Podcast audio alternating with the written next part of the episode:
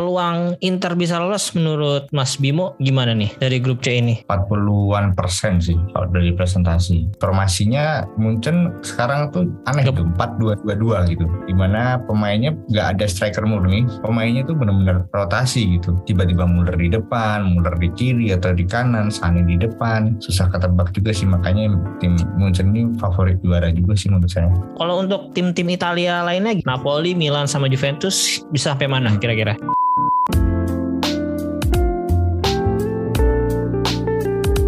Halo selamat pagi, siang, sore, malam. Kembali lagi di Interisme Podcast Podcast yang bahas berita-berita seputar Inter Yang dikutip dari sosial media dan portal-portal berita olahraga. Kali ini gue ngetek tanggal 28 Agustus Dan gak sendirian nih langsung aja Gue kembali mengundang seorang konten creator juga yang udah pernah gue collab bersamanya waktu di season 2 kemarin. Kali ini ada Mas Bimo Adi dari Road to Win. Halo Mas Bimo. Halo Mas, Halo apa kabar nih? baik baik baik. Agak sedih kemarin kalah sama Lazio sih. Tapi Arsenalnya menang kan? Arsenal. Nah, mainnya Iya. juga hancur sebenarnya tapi ya penting menang. Iya, Mas Bimo ini kalau di Liga Italia dukung Inter, kalau di Liga Inggris dukung Arsenal, betul kan? Ya sebenarnya fansnya Dennis Bergkamp sih, tapi kan harus punya tim kesenangannya. Jadi Heeh. dukungnya Inter sama Arsenal. Ya, berarti pas Dennis Bergkamp main di Inter tuh udah suka sama dia tuh. Arsenal dulu, terus ngulik dia, oh dia pernah di Inter juga kan. Oh. Terus waktu itu kan Liga Italia juga lagi naik. Biar ada Jadi- bahasan aja sama temen-temen kalau lagi ngomongin bola gitu kan.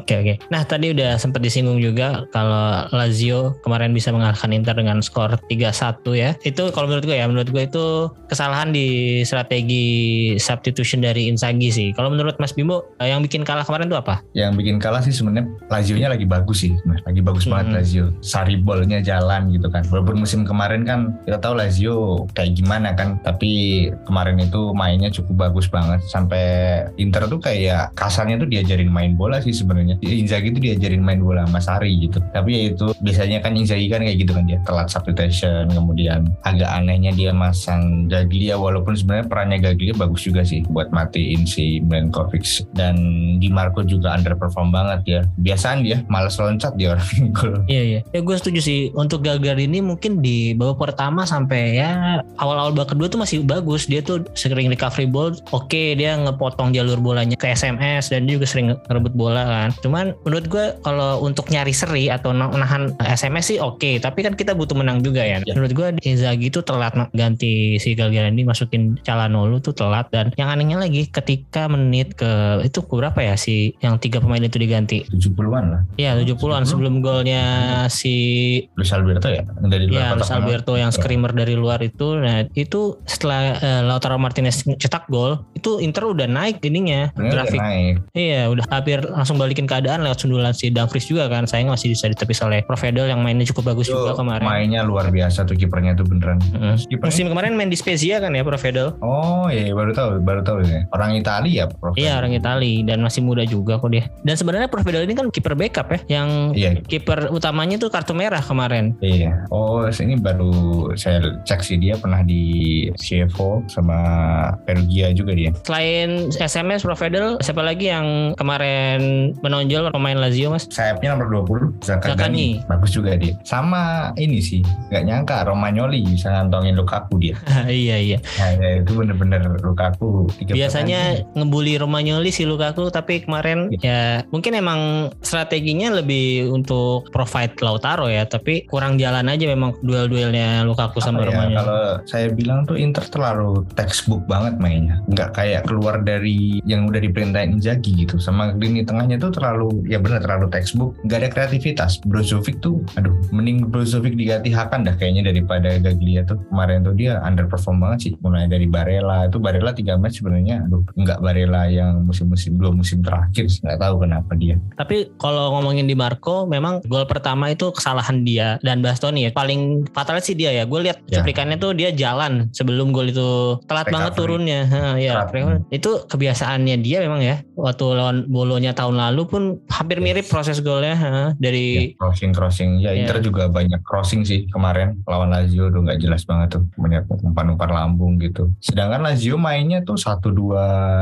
main-main satu dua pemain tuh jaraknya deket-deket banget gitu ya enak banget dilihatnya Lazio kemarin mainnya Mhm, cari bola jalan. Ya, ya. Cuman ya kalau di Marco dari bola mati sih memang bola-bola matinya Inter lumayan membahayakan ya. Satunya berubah gol. Ada Ya. beberapa lagi dari corner juga lumayan mengancam. Nah kalau dari statistik sendiri sebenarnya Inter tuh eh, di segala lini unggul. Ya. Shootnya menang Inter 19 banding 11, on targetnya sama-sama 7, possessionnya menang Inter 53 banding 47, passing akurasi jumlah passingnya itu menang Inter semua sebenarnya. Sampai corner pun Inter lebih banyak Inter. Iya. Heeh. Ya cuman karena menurut gue sih ya terlalu textbook bener tadi jadi ya kalau udah kebaca gitu nggak nggak bisa cari jalan lain untuk cari gol. Ya. Udah kebaca gitu menurut gue eh, strateginya Inzaghi oleh Sari. Jadi ya semoga aja di pertemuan selanjutnya Inter bisa kembali menang kayak musim lalu tuh dibalikin kan 3-1 Iya, juga. Eh 3-1 apa 2-1 ya lupa gua. Dan lawan Cremonese besok bisa bounce back Lukaku absen deh cedera ya. Iya katanya cedera Lawan Milan nggak main. kayaknya nggak main deh tadi baca-baca berita nggak tahu belum ada konfirmasi langsung dari Internya sih Wah gawat dong kalau Milan nggak main nih. Masa Zeko ngandelin Zeko lagi. nggak ada deh Mending Korea sih dari Zeko sebenarnya menurut gue ya. Korea Lautaro sih gue lebih Mm-mm. Terus untuk pertandingan selanjutnya lawan Cremonese semoga si eh, Onana bisa dipercaya main ya. Ya kemarin ada Novik juga aduh seenggaknya dia respon lah tenang-tenang kayak gitu. Nggak cuman aduh kebiasaan longo sih itu Dan itu bukan ya Matung udah biasa cuman ya gue yang lebih gue sorot emang positioningnya dia lebih Ya, jelek, jelek dari musim kemarin. Ha, dia, dia emang nggak nggak kelihatan karena nggak kelihatan itu karena positioningnya dia talangan oleh back back Inter sendiri harusnya dia bisa cari celah gitu untuk melihat bolanya ke mana. dia kan kapten posisi paling belakang seenggaknya Hmm. pandangannya dia lebih luas dan yakin buat back Iya, bisa. ke mana arahnya kan? Eh, ngasih instruksi ke pemain-pemain yang Ya. dari depan ya kan. menurut gue harusnya lebih mudah gitu loh eh, koordinat. Berarti kan ada satu penurunan dari segi koordinasi pemain atau fisik mungkin kan? Udah, udah usia juga kan dia. Kalau Inzaghi masih masang 352 atau masang Handanovic lagi gue nggak ngerti deh apa yang dipikirin sama Inzaghi. Oke ya udah yang jelas gue harap sih lawan Cremonese bisa main seperti sebenarnya dua pertandingan sebelumnya juga walaupun menang nggak sebagus-bagus amat sih. Cuman waktu lawan Spezia sih lumayan, Lumayan. lah Ha, lumayan oke cuman bisa lebih baik kelihatan kelihatan apanya ya pakemnya tuh kelihatan terstruktur ya makanya terstruktur makanya textbook lawan tim di atas Spezia ya begitu jadinya Hmm. Malah. Kehilangan itu sih bener Sanchez yang Sanchez itu kadang-kadang kan emang dia kreator dan emang orang yang kreatif Ya. gitu jadi dia nggak nggak textbook mainnya. dua gol ya Eh, Oh iya Mas? hari ini ya tandingnya ya. keren juga deh belum nonton highlightnya sih gue cuma Oh, dapat iya. beritanya aja dua gol Coba nanti kita lihat. Nah, untuk Sanchez sih sebenarnya masih oke, cuman ya gajinya aja kemarin yang kita harus gila. kurangin kan. Oke next setelah kita ngomongin Lazio lawan Inter kemarin, eh, hari Kamisnya juga ada undian untuk grup stage di UCL ya. Inter Yes. kebagian di grup C bersama Bayern Munchen, Barcelona dan Victoria Pleasant. Nah Lumayan itu sih. untuk kan ada yang bilang nih grup neraka dan grup eh, of treble winner champion ya. Untuk peluang Inter bisa lolos menurut Mas Bimo gimana nih dari grup C ini? 40-an persen sih kalau dari presentasi sangat agak apa ya agak kurang optimis aja sih dengan squad yang ada dengan permainan yang ditampilin kayak kemarin gitu agak aduh bahaya juga kalau ketemu tim-tim macam Bayern Munchen apa Barcelona yang mainnya pas breaknya cepet banget gitu kan mereka apalagi kan Inter kan kelemahannya lawan tim-tim yang kayak gitu gitu kan, sayapnya cepet terus Mhm. ini tengah kuat gitu kan Coba kita bahas satu-satu dulu ya. Mungkin dari yang paling kuat nih. Kita sama-sama setuju kalau Bayern Munchen adalah tim terkuat di grup ini ya. Menurut Mas Bimo, kuncinya Bayern Munchen musim ini kira-kira ada di pemain siapa atau pelatihnya apa gimana? kuncinya sih kedatangan Mane sih bisa nutupin apa yang udah kemarin ditinggalin Lewandowski ya ternyata ya. Kemarin waktu lawan Bochum itu 7-0 nonton mainnya bener-bener efektif banget mainnya dia. Nggak banyak buang peluang makanya bisa gol sampai 7 itu kan mereka. Terus lini tengahnya juga mulai mulai bagus juga mulai banyak pemain-pemain baru gitu kan. Terus formasinya Munchen sekarang tuh aneh Gep- tuh 4-2-2-2 gitu kemarin tuh lawan Munchen Gladbach tuh dia pakai 4-2-2-2 di mana pemainnya nggak ada striker murni Heeh. jadi empat pemain di depan itu itu ada si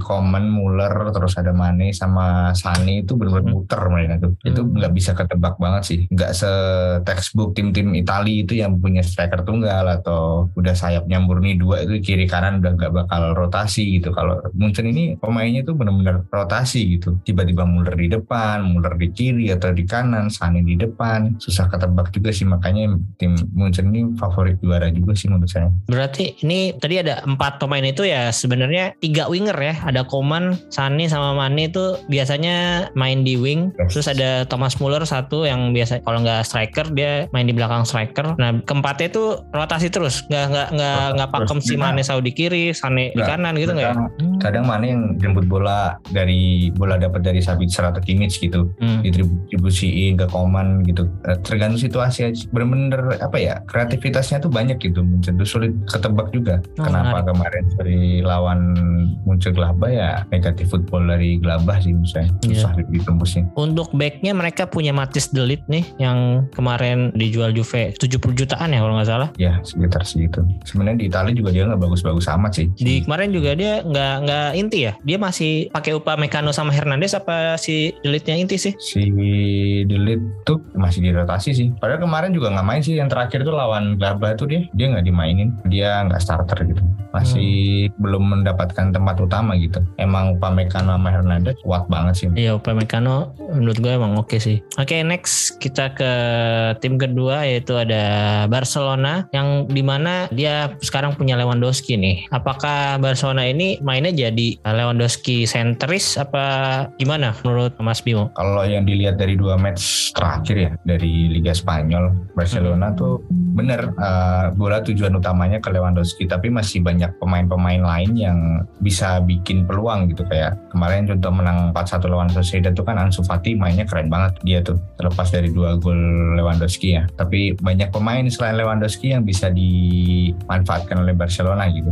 Yang nggak dipunyain Inter tuh itu sebenarnya banyak pemain yang bisa nyetak gol, yang bisa bikin peluang. Untuk lini tengahnya berarti dia masih ngandelin Frank De Jong sama ini ya siapa yang itu Gavi Martinez ya? Iya, apa oh, Gavi. sama Pedri ya? Pedri juga ya. trionya tuh kemarin tuh dia main 3 back kan 3 back jadinya Oh, 3 iya. satu maksudnya Uh, dia pakai apa Gavi Diong tuh double pivot kemudian ada Torres sama Pedri di lini tengah terus sayapnya tuh udah lupa Si ini, Balde Dembele sama Balde ya. sama- trionya tuh yang saya ingat tuh ada Araujo Garcia sama Christensen itu udah pakemnya mereka sih Kalau untuk back berarti mereka pakai tiga back ya. Berarti Christensen, Yes. siapa Araujo sama Garcia, Eric Araujo Garcia sama- itu ya. ya iya Tiga back ini emang biasanya eh, maksudnya sebelum di Barcelona tuh pernah main di sistem tiga back juga nggak? sering biasanya Barcelona tuh main Oh iya, sekarang back. udah ini ya. Sekarang Sekarang kan Berarti- tim-tim gede begitu ya, tiga back, dua back inti, satunya back sayap yang taruh di belakang gitu kan kayak Chelsea itu kan dia tiga back juga kan. Terus ada satu sayap yang bisa ditarik diturunin gitu. Balde itu kan dia lebih ke cover ke kiri sebenarnya kemarin tuh dia. Hmm. Untuk backupnya juga masih ada main yang bagus-bagus ya di Barcelona. Tadi ada Memphis Depay, Miralem Pjanic, Aubameyang, Frank Casey juga juga, yang dari iya. ya Rapinya baru ditransfer dari eh, Leeds ya kemarin. Ada Aubameyang, Pjanic. Hmm, wah. Iya. Sebenarnya sih secara apa main ini benchnya ngeri-ngeri juga. Cuman apakah dari segi permainan kan Inter udah biasa lawan Barcelona ya. Sebelum ketemu Real Madrid mulu kan tiga musim sebelumnya tuh lawan Barcelona dua kali berturut-turut. Hmm. Nah lebih bagus Barcelona yang dulu apa yang sekarang kalau menurut Mas Bimo? Yang sekarang sih, benar-benar yang sekarang sih lebih apa ya lebih. Kalau saya tuh menilai tim bagus tuh dari kedalaman skuad mereka sih sebenarnya. Kalau tim bagus kan dalam skuad mereka bagus, mereka bisa banyak main berbagai formasi, bisa ngebaca situasi di lapangan kayak gimana, bisa ngerubah permainan secara instan gitu loh. Kalau misal plan A nggak jalan bisa pakai plan B gitu kan. Itu sekarang sangat berarti banget punya cadangan yang mumpuni gitu. Terus kemarin juga Barcelona sempat latih tandingnya itu juga gua nggak ngerti kenapa bisa-bisanya tuh Ada eh, match ya. Iya friendly match lawan Manchester Friendly match City di tengah tengah-tengah pekan. kompetisi. Iya kemarin tapi itu eh, memang main lapisnya yang diturunkan ya kayak kipernya aja pakai si Inaki Ortega Peña, itu. Mm-mm, Ya. ada Casey Busquets sama Aubameyang yang dimainin. Ya memang dari squad yang gue lihat pas lawan City aja ini udah ngeri-ngeri. Backnya dia punya Jules Konde juga yang baru kan. Tapi belum sempat ke daftar apa udah ke daftar belum tahu juga sih. Kalau di Eropa atau kalau di La Liga? Di Spanyol belum ke belum ke daftar juga deh. Tapi kayaknya Hmm. udah ke daftar deh ini. Match ke depannya ini bisa main deh dia. Hmm, Nanti setengah satu nih main. ya emang ngeri-ngeri juga sih. Backupnya Barcelona tuh kayak udah selevel sama Inter gitu. Kayak Iya iya setuju setuju setuju. Oke, terus selanjutnya ke tim yang berada di pot 4 kemarin untuk pengundian yaitu Victoria Pleasant, tim asal Republik Ceko. Apa yang Mas Bimo ketahui nih tentang Victoria Pleasant? Kalau gue sih jujur eh, nggak terlalu tahu nih tentang tim ini. kurang tahu juga. Tahu Sparta Praha aja yang ngikutin kemarin kayaknya dia juara dah. Juara apa Liga Liga ini. Ceko, Liga Ceko ya, first Liga league-nya Ceko. Oh iya nih, Liga musim Ceko. 2021-2022 dia posisi pertama. Kalau lihat mainnya sih gue juga yang kenal siapa ya kira-kira nih? Gak ada yang bagus sih. Gak ada yang pemain yang pernah ke liga tinggi terus jadi andalan gitu nggak ada sih dia. Tapi cukup langganan ya dia di Liga Champion karena Ya biasanya tuh Slavia Praha terus yang ketemu ketemu Spartak kemarin Praha itu dia. Spartak ya Spartak sama satu lagi pernah Inter ketemu di UL siapa ya tim Ceko juga. Pokoknya Inter tuh eh, besok ini baru pertama kali tanggal 13 September ya mainnya pertama kali ketemu si Hmm. Victoria Pleasant ini. Rekornya tuh dia ini deh. Empat kali ketemu tim Ceko tuh dua kali menang, satu kali kalah, terus satu kali imbang gitu. Iya betul betul. Gue lupa satu lagi ketemu siapa tuh Slavia Praha satu lagi siapa? Tapi ketemu di UL waktu itu. Spartak Praha sama Slavia Praha sama nggak ya? Beda ya? Beda beda beda. nah berarti mungkin itu tuh Spartak atau lagi? Ya kebanyakan mereka pemain-pemain Ceko yang tier C ya kayaknya setara sama pemainnya Persija tuh siapa Kudela tuh kayaknya. Oh ya, Kudela waktu Inter lawan itu kan yang musim itu main ya si Iya. Kudela itu. Berarti kalau menurut Mas Bimo peluang Inter lawan Victoria Pleasant apakah bisa bawa pulang 6 poin nih dari dua pertemuan? Harusnya bisa sih. Kalau dari permainan sih belum tahu ya Victoria Pleasant mainnya kayak gimana. Tapi kalau dari dilihat dari individual pemain, seenggaknya mereka bisa membawa 6 poin nih. Kayaknya ngamanin Europa League lah. Berarti kalau menurut Mas Bimo tadi 40%, 40% itu lolosnya ya. Berarti ada 60% nih nggak lolos nih. Nggak 60% ini Ya. kemungkinan akan lanjut ke Europa League. Europa League lah. Eh, realistis aja sih sebenarnya dengan squad yang ada tuh. Dan ya memang di Europa League kan ya salah satu eh, apa ya sayang banget tuh yang musim waktu musim pertama Conte Eh, Lukaku ini ya, Lukaku apa? Bunuh diri ya kalau nggak salah ya. iya lawan Sevilla eh, yang ya itu salah satu yang dijadiin meme oleh fans-fans tim tetangga ya. Ya, ya. Ya, cuman- agak sayang juga kan kemarin tuh harusnya bisa menang kan. Mm-mm. Unggul lebih dulu malah. Iya, Banega tuh inget banget tuh Iya. lawannya. Iya, Banega emang kalau di Liga Spanyol dia bagus mainnya. Iya. Valencia di Se- Sevilla. Yes, yes, bener. Kalau menurut gue sih sama juga sih. Kemungkinan besar memang eh, Inter akan menempati posisi 3 dan menurut gue gue sih oke kalau Inter bisa lanjut di Europa League karena chance-nya memang lebih besar untuk bisa menjuarai Europa League dan ya semoga aja kalaupun nggak lolos bisa fokus ke Scudetto ya kayak Iya, dua musim kayak- sebelumnya. Iya benar, juru kunci malah. kayak Milan juga musim kemarin kan nggak lolos dan j- jadi Nah. juara juga kan itu cocok loginya. Cocok loginya gitu kan dia. Sama cocok loginya kan abis Inter Scudetto, Milan Scudetto, Heeh. habis itu Juventus Scudetto bis gitu kan. Oh iya. Oke, setelah kita ngomongin grup C, nah di mana menurut gue sih grup paling seru sih kalau gue lihat dari uh, grup-grup lainnya nih. Dan seenggaknya kita di grup C berarti kemungkinan di hari SCTV lebih besar nih karena ketemu Bayern sama Barcelona. Ya, penonton bisa nggak perlu langganan-langganan bisa nonton Inter. Heeh, iya. Next kita bahas grup-grup yang lainnya Mas ya. Tadi udah sempat Iya. disebutin juga grup A di sana ada Ajax, Liverpool, Napoli sama Rangers. Kalau menurut gue di sini Napoli sih bisa bisa jadi Sering repotin Liverpool loh dia. Heeh, makanya ini gue ya agak gue bisa milih Napoli ju- juara grup malahan kalau kalau dilihat dari dua pertandingan sebelumnya Napoli ya Hmm. dia cuma lumayan konsisten dan walaupun lawan-lawannya juga belum yang tim yang grade B ke atas cuman mainnya secara main apalagi itu yang namanya susah tuh. si Kratska ya betul ya pemain baru juga ya Bisa Kvaratskhelia gitu. ya itu pemain dari negara mana sih dari Georgia dia. wow Georgia ya bisa bisa Ah, bisanya iya. nemu main bagus gitu ya scoutingnya dua, dua, dua tahun beruntun kalau nggak salah jadi pemain terbaik Georgia dia. Titisannya siapa? Kalatse. Oh iya, jadi Kalatse dia sempat Iya. jadi presiden Georgia juga tuh. Berarti kalau menurut Mas Bimo dari empat tim tersebut yang berpeluang lolos siapa aja? Dua dua teratas sih masih Liverpool Napoli sih menurut saya. Tapi Ajax ya ditinggal Anthony kayak- kayaknya sih bakal bakal ke MU ya, kemungkinan besar. Mhm. Dia tinggal Ten Hag juga berarti permainannya ada yang berubah atau dia baik-baik aja nih. Biasanya kan Ajax juga terkenal dengan mencetuskan pelatih-pelatih bagus. Kalau pelatih yang sekarang gimana menurut Mas Bimo? Ngikutin nggak? Tadi sempat nonton penasaran juga kan sama Utrecht dia main sama lawan Mhm. Utrecht. Ya namanya Ajax kayaknya nggak ada perubahan yang signifikan gitu dari mereka tuh mau pelatihnya siapa, mau pemainnya siapa. Kayaknya udah filosofi dari mereka tuh udah udah dari kecil dari Iya, tertanam dari dari udah tertanam gitu loh. Jadi patternnya jelas banget gitu mereka mainnya. Jarang long ball gitu. Striker yang nggak cuman jadi pemantul doang gitu. Mau Hmm. main Dusan Tadic aja sekarang mainnya digeser di kanan dia yang awalnya dia di belakang striker. Makanya eh, formasi sepak bola modern sekarang tuh banyak 11 pemain di lapangan tuh bisa rotasi gitu loh. Banyak pemain yang bisa bermain banyak posisi. Sebenarnya itu dibutuhin setiap tim sih. Ya setuju setuju. Oke kalau untuk Liverpool gimana nih? Liverpool habis menang gede 9-0 nih, tapi yang disorot malah salah nggak cetak gol sama asis satu pun. Ya salah tuh udah performnya udah menurun banget sih menurut saya. Secara Hmm. permainan juga dia benar-benar ketutup sama Firmino sih kemarin. Iya ya Firmino masih oke rata-rata. ternyata ya. Golnya sebenarnya banyak gol-gol yang kejutan gitu loh yang bukan dari proses yang bagus. Apalagi golnya TAA itu kan bagus banget ya. Ini sebenarnya Luis dia sudah musim lalu udah ada ya, cuman musim ini kayaknya lebih step up karena uh, dia udah jadi inti ya setelah si Mane pindah ke Bayern Munchen dan menurut gua lebih oke sih daripada musim kemarin ketemu Inter memang dia uh, yang jadi pembeda juga, tapi kan nggak sebagus kemarin sih kalau menurut gua. Gua sempat Yes. lihat highlightnya doang sih. Kalau kemarin lawan Inter tuh sebenarnya, wah perlawanan Inter keren banget sih itu lawan Liverpool. Asli Hmm. itu, mainnya bagus banget. Itu kaget juga sih Inter bisa ngimbangin Liverpool kayak gitu. Ya sayang aja nggak lolos. Yang Hmm. match yang di Anfield ya. Iya itu emang Inter kan selalu gitu the power of kepepet kalau udah kepepet baru bisa ngeluarin kemampuan Bisa. terbaiknya.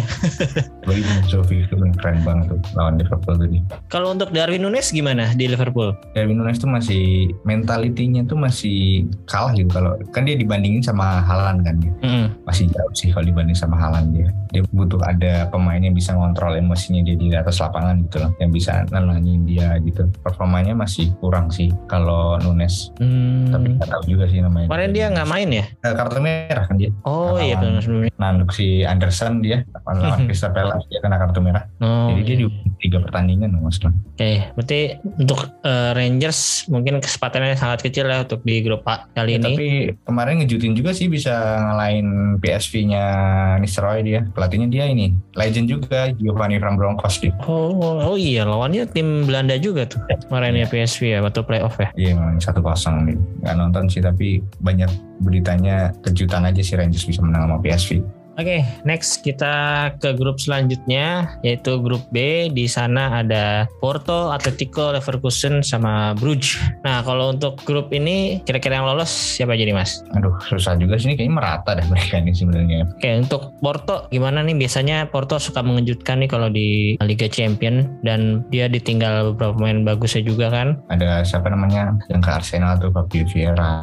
Ya, Tuh. Vieira. Nah, tapi biasanya dia juga memproduksi pemain bagus lainnya nih. Untuk yang musim sekarang eh, ngikutin nggak Mas Bimo? Kurang ngikutin Liga Portugal sih, kurang ngikutin Benfica aja sih kalau dari permainan tuh. Kemarin sempat nonton lawan, aduh, yang dia kualifikasi lupa juga tuh lawan mana, menang 3-0 Dinamo Kiev kalau nggak salah tuh. Penasaran mainnya Joe Mario kan, bagus nggak ya mainnya? Kan masih keren banget ya, ternyata. bagus banget Benfica mainnya. Sama strikernya satu lagi tuh Ramos tuh nomor 88 dia calon-calon bakal jadi next Darwin Nunes tuh dia. Iya sih biasanya gitu. Ini untuk Porto kalau gue dari match kemarin lawan Sporting ya menang 3-0. Di sana masih ada PP yang jadi back Yes. utamanya. PP satu lagi tuh yang main di belakang striker gue nggak tahu PP yang mana. Mm. Terus striker ada Evan Nilsson sama Taremi. Ah itu Mahdi Taremi itu dari Iran kalau salah.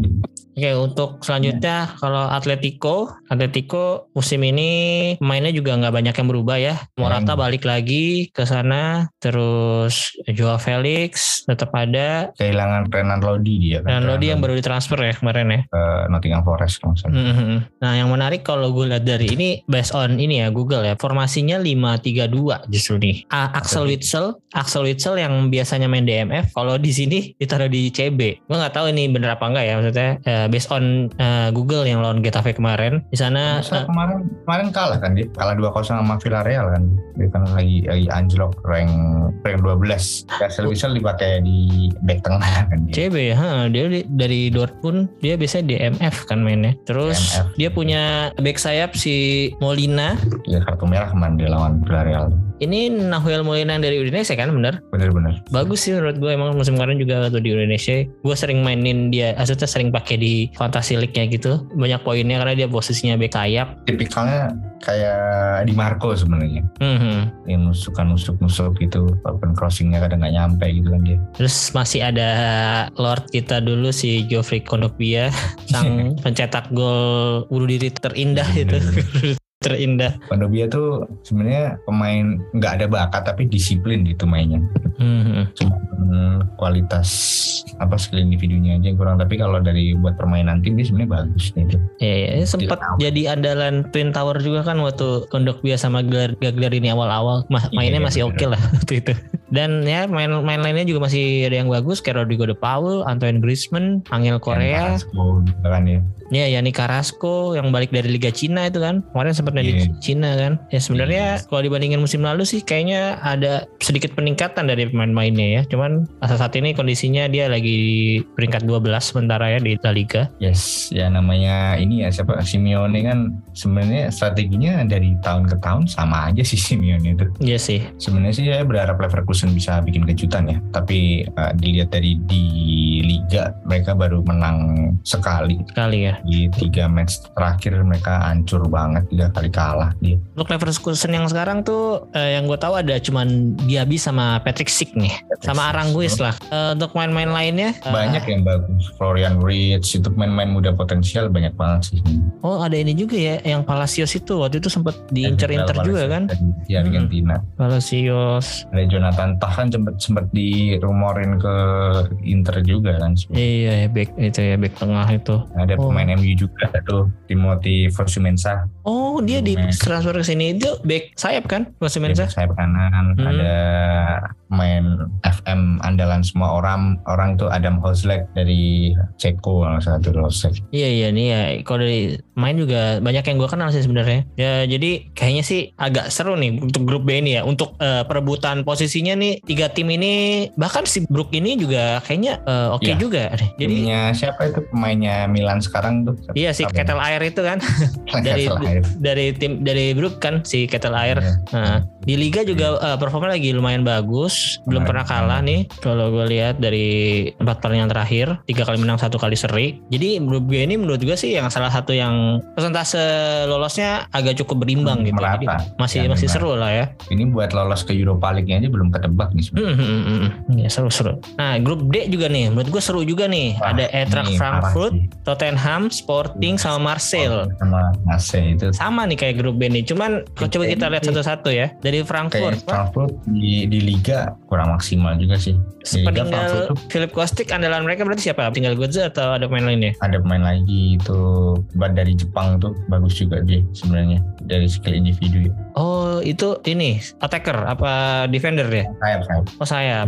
Oh terus ini ada Luca Pellegrini-nya Juventus ya dipinjemin sini ya? Ya. Ini deal-dealan sama ininya Kostiknya tuh ini apa swap atau ini pinjemin? Swap deh kayaknya. Swap main dah sama beberapa duit gitu deh saya saya. Oh oke okay nih. Terus kipernya juga Kevin Trapp. Kemudian hmm. ada Makoto ACB juga. Ada Lucas Alario. Eh menarik menarik juga nih. Alario ini yang dari Argentina kan? Yang sering jadi ini juga sering jadi striker Argentina waktu ya zaman-zaman Inzaghi tuh sama sampai sekarang juga masih kadang-kadang dipanggil ya. Eh Inzaghi lagi soal Icardi. Kadang-kadang sekarang juga sering masih dipanggil nih si Alario. Tipikal-tipikal kayak Lautaro sebenarnya dia tuh. Oke untuk kalau Tottenham nih, Tottenham juga menarik nih musim musim kedua Conte. Ya, Sebenarnya kemarin kan bersama Conte itu nggak nggak semusim habis ya, setengah doang kan. setengah musim lah ya. Terus dia kedatangan Perisic yang sebenarnya di Tottenham sekarang Perisic itu jadi inti apa masih rotasi sih? Kayaknya di dua match terakhir apa tiga match dia udah mulai inti dah dia. Ini ini kalau kita lihat sekarang masih ongoing ya, masih pertandingan lawan Nottingham Forest lagi unggul. Ya, Perisic main dia. Perisic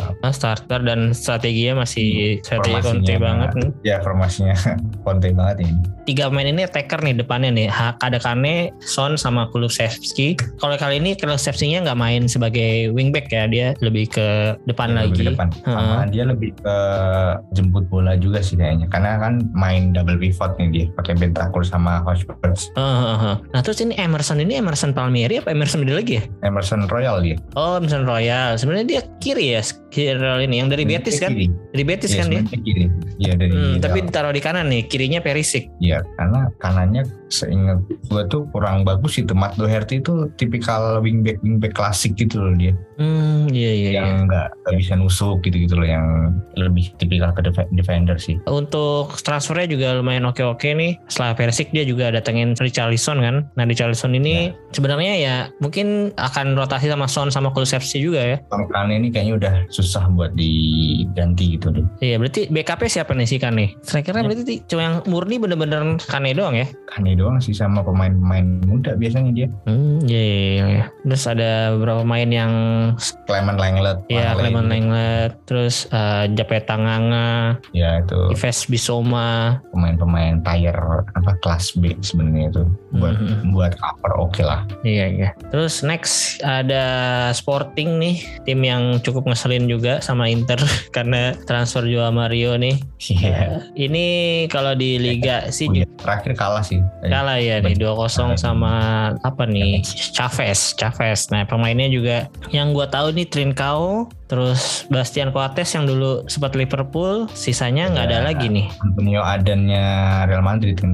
Oh, ini kipernya ini Real Madrid. Dia Antonio Adan, Marcus Oh. Edwardnya Tottenham dah kalau nggak salah. Hmm, kalau dari pemain-pemainnya sih gak banyak yang gue tahu sebenarnya. Cuman ya dari permainan biasanya nih tim-tim Portugal tuh sering ngerepotin kalau di UCL nih mainnya biasanya lebih beda gitu, lebih bagus. Mainnya Eh, sih kalau di Portugal yang udah-udah kan mainnya paling tipikal mereka kan punya sayap-sayap cepat. Paling punya long ball ke sayap gitu. Main parkir bus, serang balik nih biasalah. Kayak Porto lawan Monaco dulu kan gitu deh final UCL. Oke, terakhir ada timnya Alexis Sanchez sekarang yaitu Marcel. Ini kalau gue lihat dari pertandingan terakhir menang 3-0 dari Nice. Sanchez justru jadi striker striker utama nih. Maksudnya eh, bukan wing, bukan AMF atau Bukan posisi sayap. lainnya, tapi jadi Bukan shadow striker dulu ya. Hah, dan hasilnya dua gol kemarin. Eh, Ibaratnya Cristiano Ronaldo gitu gak sih yang dulu main sayap tiba-tiba langsung ditaruh paling depan gitu kan dia. iya iya iya. Tapi kalau dari Ronaldo secara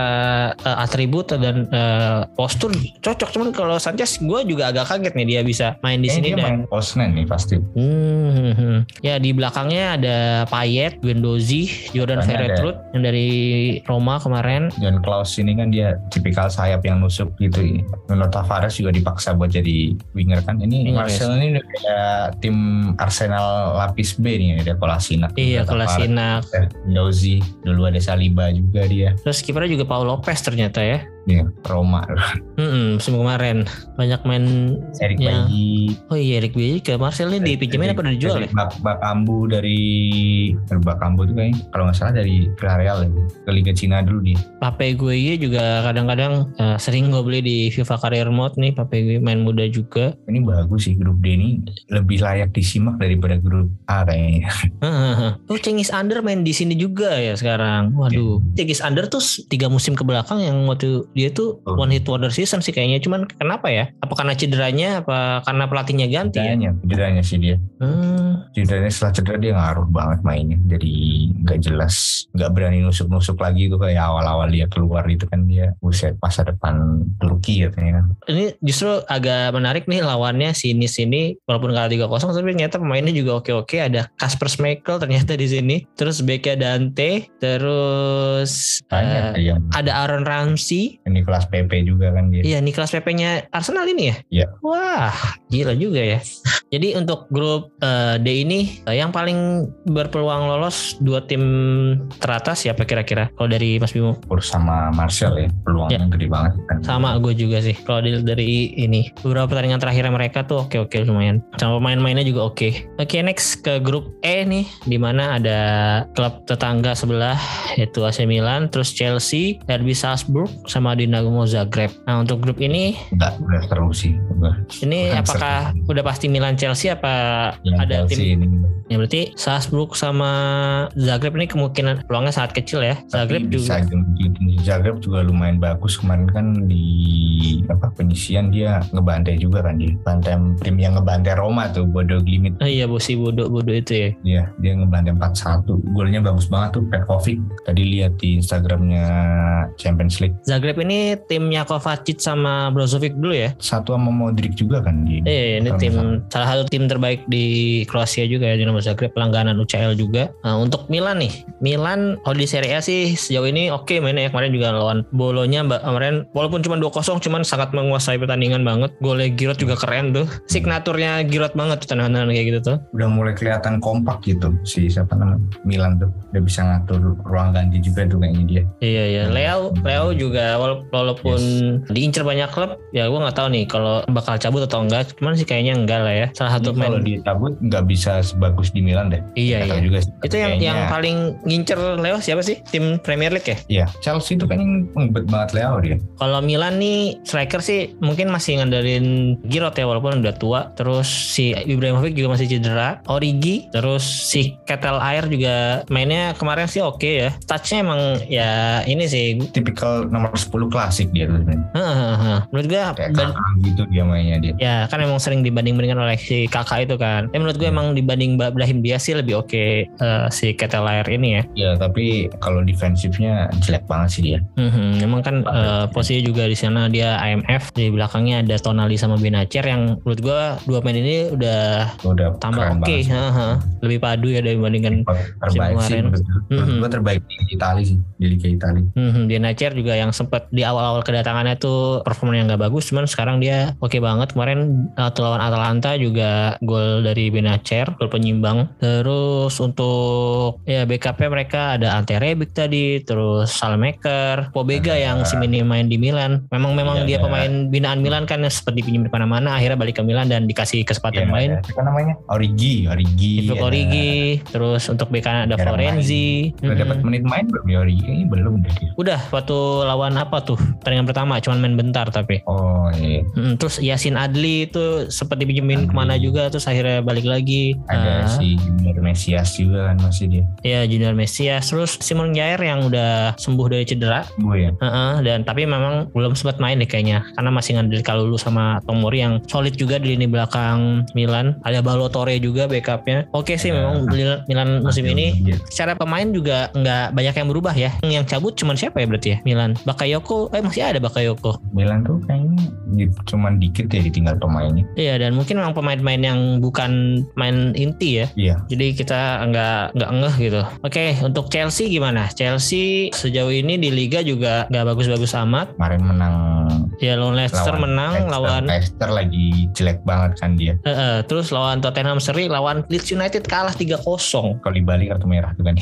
Oh iya kalau Bali ya. Padahal dia dia mainnya 3 back ya sekarang juga ya Chelsea. Iya tiga back Chelsea ini pakemnya emang tiga tiga empat. Iya dari musim kemarin udah udah tiga back ya. Terus ada Travel Carobah yang katanya mau dipinjemin cuman nggak jadi karena te- mau tetap dikip sama Chelsea. Terus backup juga kan. Heeh. Kompetisi Inggris kan lebih banyak gitu, jadi nggak mungkin mereka asal ngebuang pemain yang menurutnya bagus buat tim gitu kan. Mhm. Masih ada Aspilicueta, terus pemain ininya pemain barunya kemarin yang lumayan mahal tuh Susu Curella. Dia main di LWB ya? Iya sebenarnya dia wingback kiri, tapi Oh. kalau menurut gua kenapa nggak dipasang di kiri tapi tengah gitu, back tengah bagian kiri gitu kan? Iya. Belum- Malah diisi Kolibali nih. Harusnya sih Iya. diisi itu ya kayak posisi Bastoni atau posisi Di Marco Yes. main di belakang ya. Dia lebih itu sih oke emang. Depannya baru si Chilwell tetap ya. Kritikan Kukurela kan dia kurang bisa membantu serangan sih katanya. Oh iya. iya, iya. kurang kurang efektif buat wingback modern di Liga Inggris gitu kan. Karena kan masih suka diganti Ben Chilwell gitu-gitu dia. Mhm. Untuk strikernya nih malah kehilangan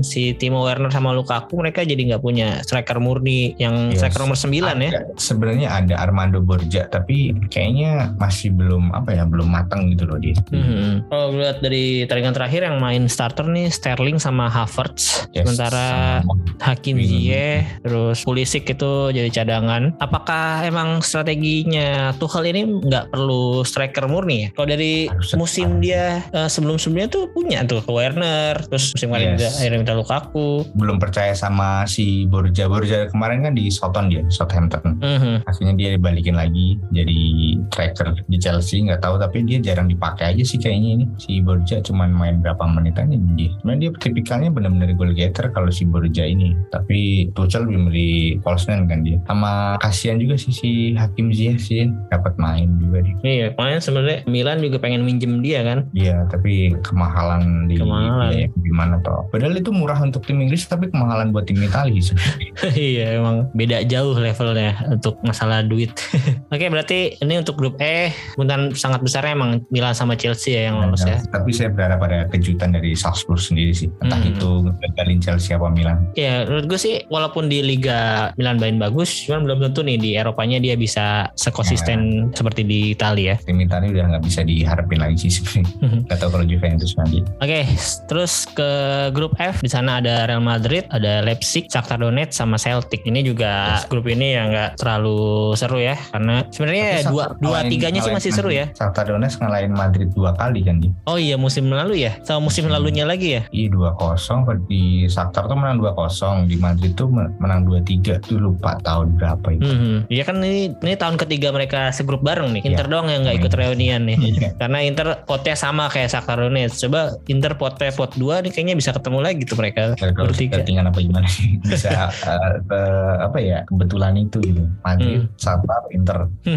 Oke, untuk Madrid dulu nih. Madrid di liga gimana Mas? Madrid sekarang. masih belum ada celah sih masih susah nyari celahnya Madrid itu di mana di Liga Sementara- Emang pemainnya udah udah nyetel aja padahal ditinggal Casemiro Iya, dia tinggal Casemiro tapi dia punya yang Si yang naik. Amin Oh iya tuh sama ini yang dari Monaco itu ya. Langsung Iya, jadi main inti ya. Terus Kavaminga juga di musim ini musim kedua atau ketiga berarti ya? ini kedua ya musim kedua Kedua ya kayaknya harusnya sih ini dua dua pemain Prancis ini tambah Modric bisa menguasai lini tengah Madrid ya. Nah, sekarang eh, trionya tuh Kamavinga, Tocameni sama Modric. Kemarin tuh lawan nah, 4-1 tuh sempat nonton tapi Toni Kroos kan lagi nggak dimainin dia. Hmm. Lagi apa cedera apa Covid gitu kayak. Terus untuk striker Eh, masih mengandalkan Benzema, Benzema. yang musim lalu bermain luar biasa jadi top skor juga, Terus MVP menang. juga ya, Player of Season juga ya. UEFA Man of the Year juga dia. Iya kan, Eh, pemain terbaik UEFA. Sebenarnya pemain-pemain yang penting banget buat Madrid tuh Valverde sih. Dia Valverde ini sayap kanan ya. Iya, sekarang nggak naik dia di wing, wing Hmm. kanan. Tadinya dia midfield kanan kan. Ini dia apa pivot dia. Dan Oh. bertahan awal Oh. munculnya ya dia tuh karena bertahan Hmm. lama-lama digeser ke kanan. Kayaknya pernah ada satu pertandingan dia ditaruh di bek kanan. Penting banget nih pemain. Ini kalau gue lihat di line up pertandingan terakhirnya nih nggak ada Rodrigo. Rodrigo ke mana ya? Apa cedera? Rodrigo tuh cedera dia, cedera otot. Iya nih, tapi masih ada Vinicius Junior, terus Hazard sama Asensio. Asensio, Heeh, Asensio kalau rum- rumornya kalau Anthony nggak dapat ke MU kan penggantinya bisa Asensio. Kalau Hmm. nggak di Gapo-nya PSV. Kalau Isco udah habis kontrak dia ke mana? Isco ke Sevilla dia. Oh iya iya Sevilla ya. Terus backnya ada back baru juga Antonio Rudiger yang rotasi sama Militao sama Alaba ya. Hmm, ada Nacho juga masih untuk backnya. Terus uh, masih ada Vasquez, Dani Ceballos sama Ya, satu baru. pemain yang sebenarnya nih gue nggak tahu kenapa dia bisa di Real Madrid ya si Mariano Diaz. Eh berapa musim nggak nggak step up Iya. step up gitu. Udah sempat pakai nomor 7 pula. Dia kayaknya nggak tahu ya dia apa narik orang-orang Republik Dominika buat Oh, suka buat Real Madrid. Iya. Apa iya masih ada aja di situ ya. Gue kira Iya. Mariano Diaz ini Brazil atau dulu kan dari Liga Prancis ya dia. ya? Iya. Sebelumnya. dari Ternyata Lyon, Dominika kan. ya. Dia kan asalnya Madrid, Madrid kemudian dia pindah ke Lyon kan. Dia Mhm. di dalam Madrid C dia, C B terus kemudian Madrid ke Lyon kan dia tampil bagus ya. Iya iya. Ditarik lagi harapannya sesuai ekspektasi. Tapi nyatanya zong juga kan. Oke selanjutnya ke RB Leipzig nih main andalannya masih Christopher Kunku yang nggak jadi ditransfer dia diincar sama beberapa tim besar Eropa juga. Banyak banget PSG itu ngempet banget sama dia tuh semua. Mm-mm. Terus ada Dani Olmo, Andre Silva pemain yang agak flop waktu di Milan. Terus Leimer yang gue tahu sih tiga pemain itu tuh. Oh Timo Werner juga ke sini ya Timo Werner. Kalau backnya tuh sebenarnya ada Josko Gvardiol tuh dari Kroasia kalau nggak. Oh iya iya pernah denger tuh sih Tapi Gavardio. Ada Dominic Soboslai susah Oh iya nih. Hmm. Hungaria. Ada Oh dia masih di situ si dia. Soboslai. masih kartu merah kan dia. Hmm, hmm, hmm. Ada Sorlot juga dia. Banyak striker strikernya bagus. Striker mudanya ada Hugo Novoa juga dia. Sama nih backnya agak lucu namanya si Makan. Makan Halsterberg, ada Willy Orban juga nih. Hungaria lumayan banyak sih di Iya iya. Padahal nih klub Austria ya. Untuk Celtic gimana nih Celtic nih? Gua nggak lihat Celtic, cuman kalau di liga sih emang dia menggila sih kalau di liga dia sendiri ya lawan terakhir aja lawan Dundee 9-0. Iya, Furuhashi itu ininya andalannya dia doang sebenarnya. Haha. Kyogo Furuhashi. Nih yang Emang kalau di liga udah udah bukan nggak ada saingan lagi sih. Kipernya kan sih itu Johar. Oh iya Ada Aaron Moy-nya. Aaron Moy itu dari Liga Cina dulu, pemain Australia. Oke, kalau untuk berarti grup F ini apakah akan ada kejutan nih atau udah pasti Madrid sama Leipzig? Kayaknya perlu Madrid Leipzig gede ya. Tapi nggak tahu Shakhtar kan suka kadang kalau lawan tim-tim gede kan determinasinya mereka tinggi Hmm. banget gitu. Hustle banget sih emang lawan Inter dan lawan Oke. Madrid musim lalu juga. Oke mainnya. Ke grup G, Pertanyaannya cuma siapa yang bakal nemenin City sih ini? hmm, ada Dortmund sama yang berpeluang sih kayaknya Ada Dortmund, Sevilla, sama Copenhagen. Iya nih, kalau gua sih lebih ke Dortmund nih. Kalau lu Sevilla apa Dortmund? Walaupun si Sebastian Haller belum bisa main ya. Belum, belum. Tapi kan Semusim ada ya si dia? Ada Anthony Modeste dia. Ya, kalau Dortmund tadinya kan sempet mau beli Zeko untuk gantiin. eh, Ya, saya berharap ini sih, berharap banget udah beli aja lah. heeh. Nah, kenapa nggak jadi tuh? Mulai jadi ini Iya. sempat kalah juga kemarin terus. Ya masih ada ini pemain one man one timnya dia, Marco Reus, Marqueus, Julian Brand. Giovanni Reina dia.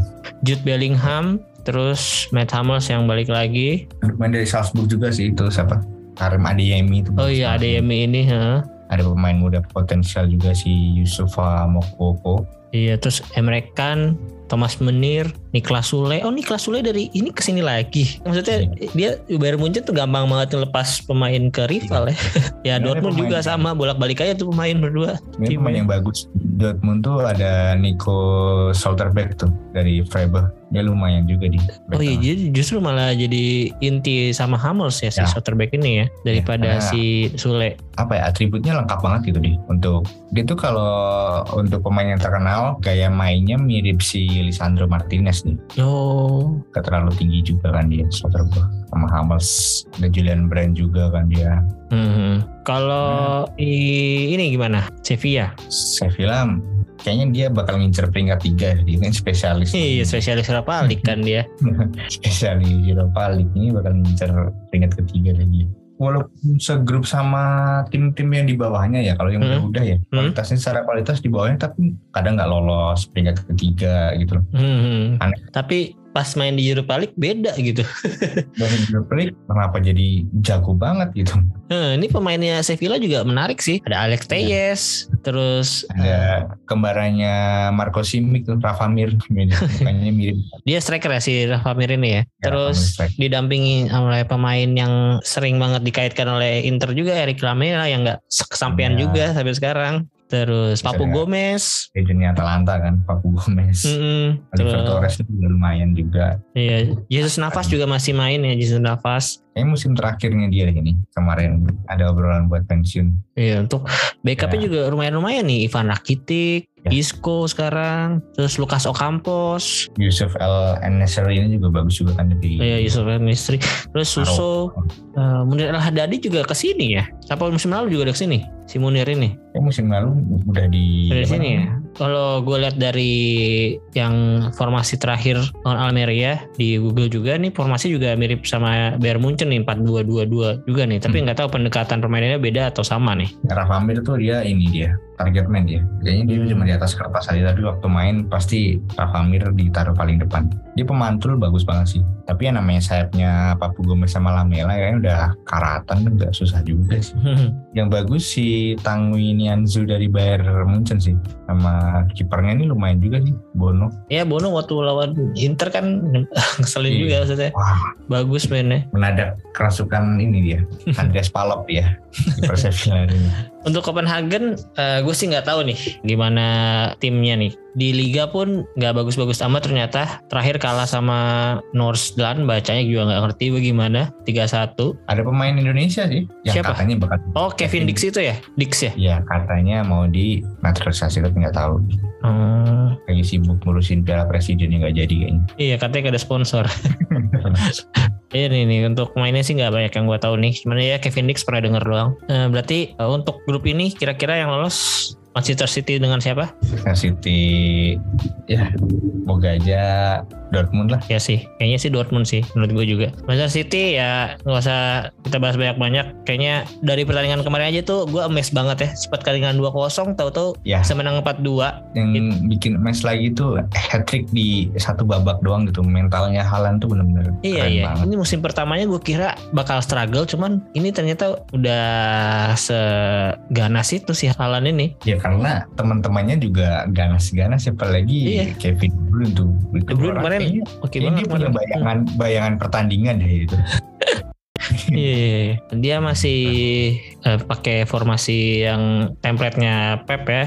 Ya kayaknya nggak berubah berubah. Mm-mm. Riyad Mahrez sama Foden eh, di sayapnya, terus tengahnya ada Rodri sama Bernardo Silva. Untuk backupnya juga Gundogan, terus Yes. Julian Alvarez yang kemarin udah dibeli terus pinjemin akhirnya sekarang main eh, udah main Ada di terus backnya ada Ruben Dias, John Stones, kirinya Cancelo, kanannya Kyle Walker. Ini sih ya oke banget sih. Cuman untuk Iya, backupnya sih mem- memang nggak sebagus tim kayak Barcelona atau Bayern Munchen tadi ya. Tapi balik lagi Pep kan Hmm. Bisa sulapan dia kan. Hmm, ini di ini gua nggak tahu waktu lawan Palace ini memang banyak main muda nih yang dimasukin apakah Eh, karena itu mainnya mainnya di menit-menit eh, ini menit-menit akhir dia Palmer tuh gantiin De Bruyne tuh dia buat penyegaran aja sih. Sebenarnya Mhm. yang yang gue permasalahan sih dari City adalah performnya si Cancelo ini agak drop ya di dua match terakhir tuh nggak tahu kenapa. Iya, dia punya backup siapa ya untuk back kirinya yang oke si Zizenko kan udah ini kan, udah pindah kan? Sebenarnya Sergio Gomez ini pemain yang fleksibel sih dia bisa dipakai di mana aja juga. Jadi mungkin Sergio Gomez ini buat backupnya sih kalau kenapa Cancelo sih. Kan ada Nathan Ake juga tapi masih cedera. Tapi Nathan Ake biasanya ditaruhnya di apa namanya back tengah sih dia. Nah ya iya iya. Oke next kita ke grup terakhir grup H. Di sana ada Paris Saint Germain, Juventus, Benfica sama Maccabi Haifa. Untuk PSG nih yang sangat datangin Messi, datangin pemain lainnya pasti incarannya nah, UCL, incaran utama Ya, mereka. Udah Nah untuk berduduin Liga Prancis lagi kayaknya udah Mm-mm. ya 85% juara lah. Kecuali ada kejutan kayak Lille zamannya Christophe Galtier sekarang latih PSG kan dia yang bikin Lille juara tuh sekarang latih PSG. kalau untuk musim ini apakah bakal lebih bagus dari musim kemarin untuk di UCL-nya nih si PSG nih? Hmm, kalau dilihat dari mainnya PSG ya, kayaknya bisa dah. Soalnya Messi, Neymar, Mbappe ini udah mulai klop gitu loh. Si pelatihnya ini bisa ngebikin mereka tuh kayak saling melengkapi gitu. Tadi pelatihnya sekarang siapa sih Gatier itu dari tim mana ya sebelumnya? Dia tuh dia sempat ngelatih Lille dia, yang bikin Lille juara. Oh Yang iya. PSG, eh, apa namanya dominasinya PSG. Hmm, iya iya iya iya. Iya nih, kalau starting elevennya biasanya Donnarumma, backnya Kimpembe, Marquinhos sama Ramos sekarang udah lumayan sering dipakai. Terus tengahnya Verratti sama Vitinha ini main dari Porto ya. Yes. Benfica ya? Porto kan ya? Si Vitinya. Ah, Vitinha. Porto kan. Porto kan ya. Terus kanannya Hakimi, kirinya Mendes, Nah, depannya Neymar, Messi, Mbappe. Ini mereka udah pakai tiga back juga sekarang. Pelatihnya PSG itu setelah bawa Lille juara dia ke Nice dulu baru pindah ke ini PSG dia. Hmm. Pelatih bagus sih dia ini kayaknya potensial sih. Iya, iya, Terbukti untuk bisa kontrol ruang ganti PSG yang isinya Iya. bintang semua gitu. Iya itu juga hal yang nggak mudah pastinya ya. Ya, mudah itu. Terus untuk backupnya ada Leandro Paredes, terus Renato Sanchez yang ditransfer juga, terus Pablo Sarabia, Icardi Banyak. udah nggak ada ya? Icardi ini Tadi lagi Kontraknya- bulan-bulan. Dia iya, nggak tahu malah ke kayaknya Itali dia. mau gabung Monza dah dia kayaknya tuh. Iya padahal masih ada kontrak kan, maksudnya kontraknya emang belum habis kan. Cuman Iya, nggak iya. diikut preseason pun nggak ikut ya kemarin ya. Iya ini peluang kayak gabung Monza dia. Hmm. Soalnya dia sering banget posting-posting di Milan gitu atau Iya. malah gabungan nggak tahu juga susah ketebak juga tuh pemain satu tuh sebenarnya. Iya, agennya juga nggak tahu masih sama istrinya apa enggak sih dia kan ag- katanya ada Enggak ya. masalah juga kan sama Iya ada masalah. Heeh. Eh, berarti striker ininya backupnya nih dari tiga pemain tersebut siapa aja ya? Sarabia bisa main di kanan kiri. Terus untuk tengahnya nih apa ada Ini pemain muda? Pemain ini ya buat jadi pelapisnya Neymar gitu ya. Hugo Ekitike. Oh pemain muda nih ya? Enggak, kelahiran baru 2002 dia Oh dari eh, Reims. ya kalau untuk di Liga Prancis ya mungkin main-mainnya gitu cukup ya. Cuman gua nggak tahu nih untuk di UCL kalau salah ICL satu kayaknya salah satu trio tengah ini MNM ini hilang nih kayaknya susah juga lawan tim-tim macam Bayern Munchen ataupun City ya. Iya nih, iya nih. Untuk ya mungkin Neymar sama Messi nih yang biasanya punya rekor cedera yang agak mengkhawatirkan ya. Neymar kalau adanya mau ulang tahun bisa cedera tuh dia. Oke, next ke tim selanjutnya ada Juventus nih. Juventus di Liga walaupun belum kalah, cuman seri dua kali. yes, kayak problemnya Juventus dari tahun ke tahun sih nggak ada sosok yang kreativitas tinggi gitu loh. Dan kebukti ada di bal, ada di bala, ada di Maria tuh kayak udah nolong tapi malah cedera gitu. Iya iya. Pogba juga cederanya tuh sampai kapan ya katanya? Kayaknya dia baru balik November apa Oktober ya, lupa juga sih. Hmm, Lumayan juga ya. Takutnya biasa sih sebenarnya bukan Iya. Pogba-nya kalau persaingan di Serie A sih pemain yang paling gue waspadain dari Juve sebenarnya Chiesa sama Di Maria sama Di. Maria, ya sama. Di Maria dari pertandingan pertama sih oke banget tuh gue lihat. kelemahan Juve kan kiper juga kan dia Eh, Sesni atau Peren nih? Apa dua-duanya? tuh dua-duanya kayaknya kurang banget gitu loh buat tim sekelas Juventus yang pernah punya Buffon tiba-tiba kipernya Perin atau Sisni itu kayak kayak kurang gitu Hmm, hmm. Untuk strikernya dia saat ini mengandalkan Vlahovic, terus kanannya karena Di Maria cedera jadi dia pakai Cuadrado, kirinya uh, Kostik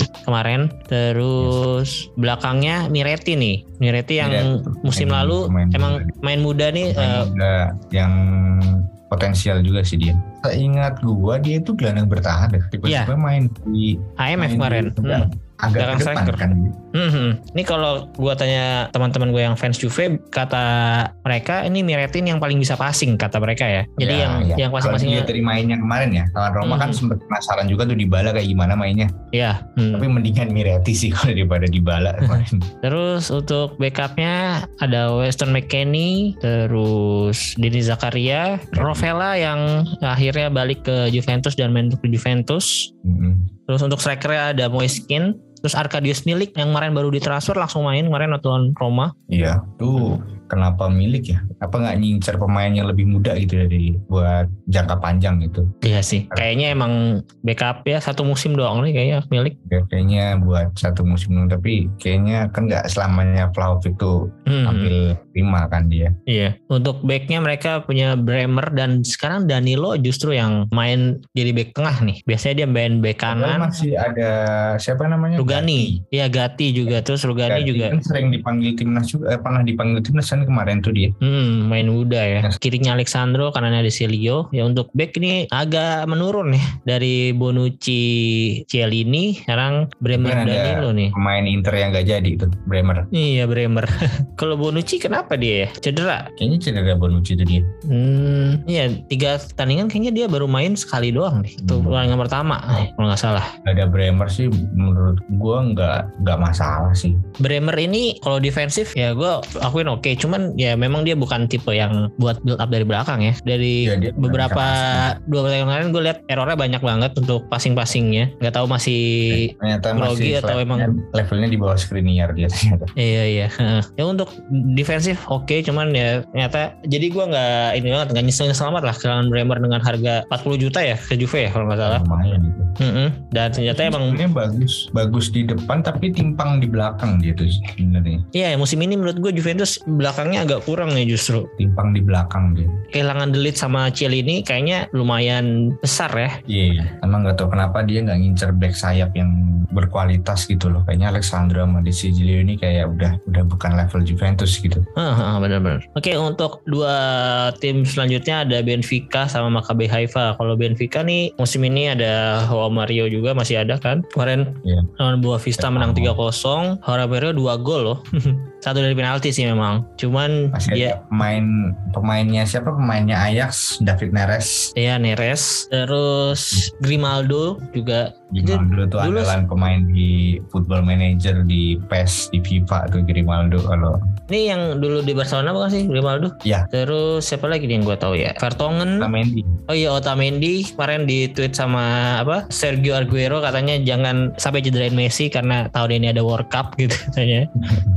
Dia ngomong di Twitch kalau nggak salah si Aguero. Terus ya tadi masih ada Jan Vertonghen, Diogo Goncalves, Helton Leite. Itu ada Sama- Joao Mario juga sekarang ya memang waktu gue lihat pertama kali di Piala Eropa Piala Dunia ya dia main di wing Piala Eropa 2016 dia kan Iya main, juara iya waktu itu main di wing kan, terus datang ke Inter justru main di IMF, terus sering di tengah juga. Tapi ini di Benfica balik lagi nih ke wing, wing kiri dia main sekarang. Potensialnya dia emang di wing deh dia. Nah ya hasilnya lumayan oke kayak kayaknya ya. Terbukti dari pertandingan terakhir dia bisa cetak dua gol. Tipikalnya dia kan emang nusuk gitu kan dia Joe Mario tuh pemain Hmm. yang skillful gitu kan dia bukan pengatur serangan sebenarnya Iya. Terus terakhir ada Maccabi Haifa, tim asal Israel yang ini juga pemain yang gak ada yang gue tahu nih kalau sama tim sekali. Israel sih yang paling berkesan tetap Hapoel BR Safa ya Bill Sarva ya, ya.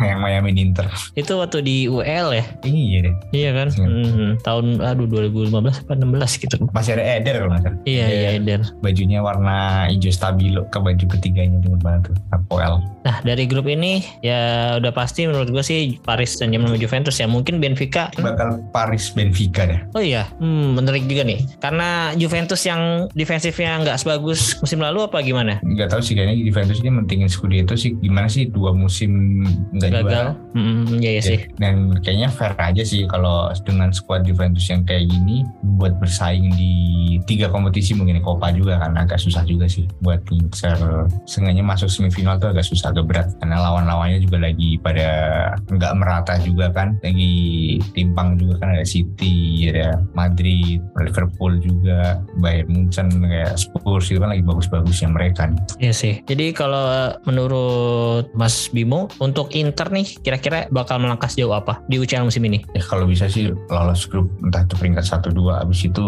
ya 8 besar lah harapan saya ya, Hmm. sebenarnya. paling nggak 8 besar lah Tuh, Kalau menurut gue ya, kalau menurut gue, kalau misalnya lolos grup ini bisa 8 besar sih. Tapi kalau yang nggak bisa ya di Eropa League kemungkinan 4 Europa League Besar paling mungkin. semifinal sih Iya iya. Kalau masuk ke Europa League paling nggak semifinal. Kalau lolos, tuh kan bonusnya kan bonus dari UEFA-nya kan iya. Tapi ya jauh juga sih. Walaupun juara Europa League sama lolos grup UCL kayak lebih banyak lolos grup UCL ya. grup UCL kan udah Mm-mm. 42 juta kalau nggak salah tuh lebih tuh lumayan Iya, kalau nggak salah Europa League cuma 20 jutaan sekian atau ya hampir 30 juta, 28 sekian lah. Terus kalau untuk tim-tim Italia lainnya gimana nih? Napoli, Milan sama Juventus bisa sampai mana kira-kira? agak susah juga sih sebenarnya kalau menebak tim Italia itu semoga aja ada salah satu mereka bisa tampil di semifinal tapi kan tipis juga ya tapi menurut gue pribadi yang bakal maju lebih banyak sih Milan sih kayaknya Hmm, kalau gue justru Napoli nih yang kemungkinan melangkah Nah. lebih jauh, paling jauh ya, paling Ya. jauh kayaknya Napoli. awalnya mikirnya Napoli tapi kan mentalitas mereka kalau udah nyampe babak 16 8 itu kadang udah mulai goyah juga mereka kan di situ Iya iya.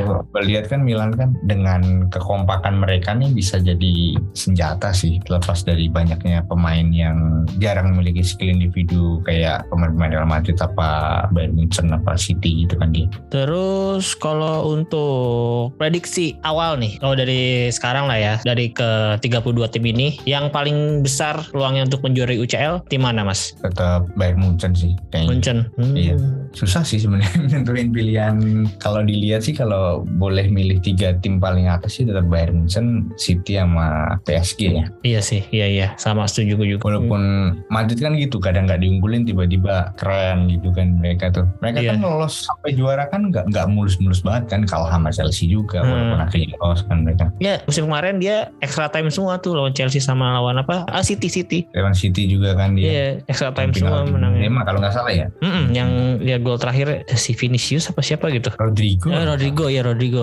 Ancelotti ini bener-bener gimana ya? Nggak tahu ngasih apa ya jangan apa ya di luar di ruang ganti ya? Bisa main sekeren itu gitu. Kalau untuk tim kejutan di UCL kira-kira siapa nih? Maksudnya kejutan ini dalam dia udah hitam ya? Eh, kita nggak ngira-ngira dia bisa lolos, eh ternyata bisa melangkah jauh tuh di UCL musim ini. kalau dibilang sih sebenarnya Dortmund ini termasuk udah hitam juga sih kalau dibanding tim-tim lain ya. Dortmund tapi Dortmund mungkin udah termasuk tim papan atas juga kan walaupun di pot 3 kan Mhm. kayaknya kalau ini kayaknya Napoli sama Marcel sih bisa bikin kejutan sih asal Iya, iya. konsisten kayak di Liga ya Marcelnya ya Mhm. kayaknya kayak kayak Porto gitu nggak tahu deh mereka kayaknya pemain-pemainnya sibuk nge-branding dirinya sendiri deh Iya, biar bisa dijual mahal ke tim Iya, Eropa bener lainnya ya. iya Kalau Tottenham gimana nih? Tottenham apakah bisa mengulangi kejutan masuk final kayak 2020 ya? Eh 2019 2020 lupa. ya masalahnya kan Conte kan kalau di Liga Champion agak kurang kan dia Iya sih. Dia. mungkin ya bisa aja asal harus ada yang dikorbanin nggak sih begitu tuh kayak harus kan Inggris sendiri kan banyak ya kompetisi heeh. yang mereka ikutin gitu kan. Soalnya kayak Liverpool musim kemarin itu benar gila mereka tuh walaupun cuma dapat dua piala tapi kan setidaknya mereka bisa dominasi di semua kompetisi yang mereka ikutin gitu. Iya, dia ya ibaratnya kalah di dua final ya, satu kalah di final Liga Champions, satunya peringkat dua di Liga Inggris gitu. Yes, itu kan nggak gampang sebuah tim bisa konsisten di semua semua kompetisi yang mereka ikutin gitu. Itu mirip-mirip sama kayak Conte musim pertama di Inter tuh. Teman runner apa runner up WL sama Iya. runner up Liga. Sayang banget sih tuh. Oke, kalau gitu segitu aja obrolan kita tentang hasil drawing UCL yang kita udah bahas masing-masing per grup tadi. Kalau menurut gua ya kurang lebih sama lah kayak prediksinya Mas Bimo ini tadi. Bayern tetap yang paling favorit Hmm. untuk menjuarai UCL. Terus Inter kemungkinan ah, ya hanya di bawah 50% untuk lolos dari grup Tapi nggak Kayak ada yang ini. tahu juga. Mm-mm, cuman ya pasti harapan kita maunya sih lolos ke 16 besar atau lebih bisa melangkah lebih jauh dari musim kemarin yang Maunya sih juara sih. ya Tapi pastinya sih. Nah, cuman kita kita lihat dari penampilan tiga penampilan Inter di Liga sih memang gua nggak tahu sedikit mengurang atau sama aja kayak musim kemarin. Cuman sih gue tetap bakal mau tetap percaya sama Inzaghi sama proses Inzaghi Ya. dan ya semoga aja untuk transfer transfer pemain yang mungkin di transfer kali ini cukup di ACRB yang terakhir didatangkan tapi di winter misalnya ada kekurangan bisa diperbaiki ini Nah, beli gelandang lagi tuh wajib sih kayaknya Inter tuh harus mereka tuh. Iya mungkin di winter nanti harusnya sih kita lihat evaluasi selama setengah musim kalau misalnya emang banyak kekurangan manajemen gue harapin bisa mau bergerak dan cari pemain yang bisa menutupi kekurangan itu. Paling ya Wilson itu dipinjemin dulu lah balik lagi. Iya gue juga sampai sekarang sebenarnya masih nggak ngerti kenapa Gosens bisa Itu se- jauh banget kalau Iya sejauh itu Dibandingin- jauhnya sama dari Atalanta ya. Atalanta Jerman yang Euro ya terakhir ya Euro Iya. Piala Dunia. Hmm, yang dia main bagus banget tuh iya makanya. beda gitu sama yang kemarin aduh kayak passing aja ribut sama bola gitu dia Mhm. Kayaknya cuma mau passing pakai kaki kiri doang dia nggak mau pakai kaki kanan. Oke, gitu aja deh kalau untuk pembahasannya. Kalau dari Mas Bimo untuk road to win-nya gimana nih sekarang? Lagi masih konten-konten image sama ini sih yang dari saya kan emang jarang ada konten update ya. Misal lebih ke konten-konten yang orang jarang lihat sih sebenarnya. Kayak biasanya ada konten kejadian harinya apa kemudian ngebahas ulasan-ulasan sepak bola yang terakhir tuh saya bahas eh, era perserikatan tuh apa aja gitu kan. Pokoknya Ya. yang pengen lihat konten sepak bola yang nggak gitu-gitu aja bisa di akun saya Terus sekarang udah ada YouTube-nya juga ya Mas ya? Iya. Ini YouTube-nya isinya ada videonya atau eh, visual aja? Iya. Apa Oh, podcast aja sih sebenarnya itu masih coba-coba aja ada beberapa teman-teman juga yang bantuin buat bikin Berarti sekarang Rotwin ini udah bisa dilihat di Instagram sama kalau mau dengerin podcastnya juga ada di YouTube ya sekarang ya. Nggak Ya. ada di Spotify podcastnya. belum belum Belum. belum ngarah lagi belajar belajar juga sini belajar anchor ya pakai anchor ya biasanya Iya,